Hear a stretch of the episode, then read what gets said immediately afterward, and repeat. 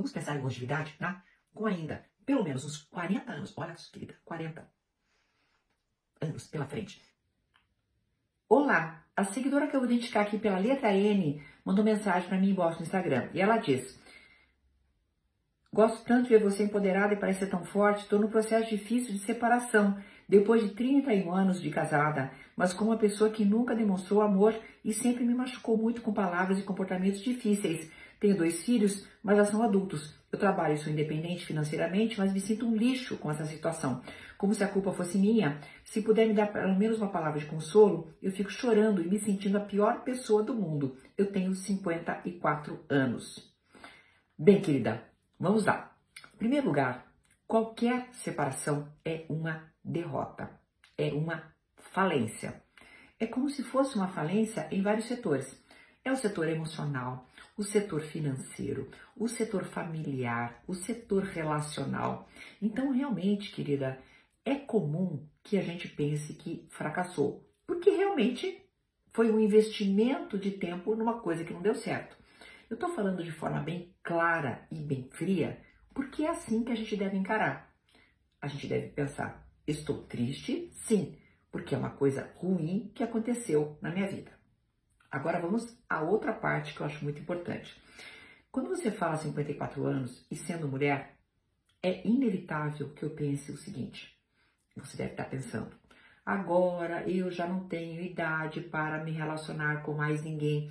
E a gente tem essa noção da finitude da nossa vida de forma muito forte. E mais ainda nós mulheres que sabemos que infelizmente a sociedade dá para nós um prazo de validade muito pior do que os homens.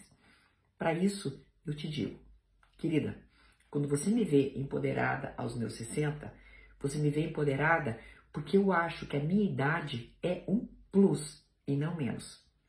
A minha idade dá a mim a certeza de que eu posso falar o que eu quiser, posso ser quem eu quiser e não me importa quem esteja pensando o que a respeito de mim.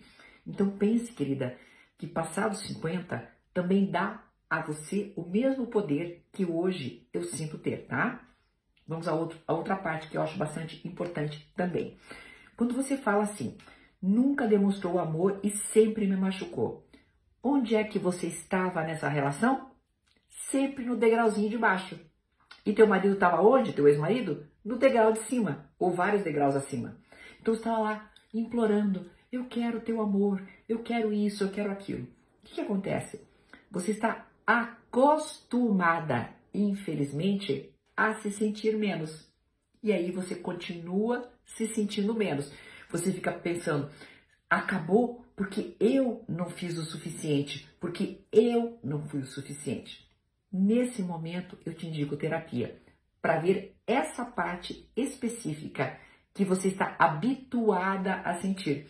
A sensação de ser menos e de se sentir culpada porque alguém não deu para você o amor que você merecia. Vai por mim, querida. É muito melhor estar aos 54 anos. Vamos pensar em longevidade, tá? Com ainda pelo menos uns 40 anos. Olha, querida, 40 anos pela frente para você fazer exercício, para você fazer amigas, para você fazer amigos, para você ir ao cinema, para você dar risada, para você curtir tua vida. É melhor isso do que ficar mais 40 anos mendigando o amor de quem nunca quis ficar com você. Até uma próxima!